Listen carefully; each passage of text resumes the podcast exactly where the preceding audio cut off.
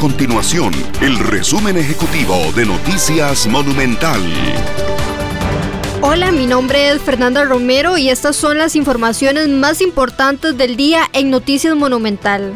El Ministerio Público solicitará que se imponga prisión preventiva en contra del alcalde de Heredia, José Manuel Ulate, por una presunta privación de libertad y violación en contra de una menor de edad. La Caja Costarricense de Seguro Social puso una pausa por ocho semanas al proceso de formación de 641 médicos en los hospitales de la institución. La pausa en la formación de estos profesionales se debe al aumento de nuevos contagios y hospitalizaciones de pacientes positivos por coronavirus.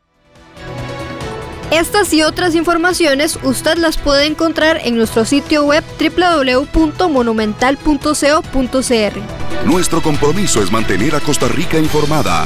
Esto fue el resumen ejecutivo de Noticias Monumental.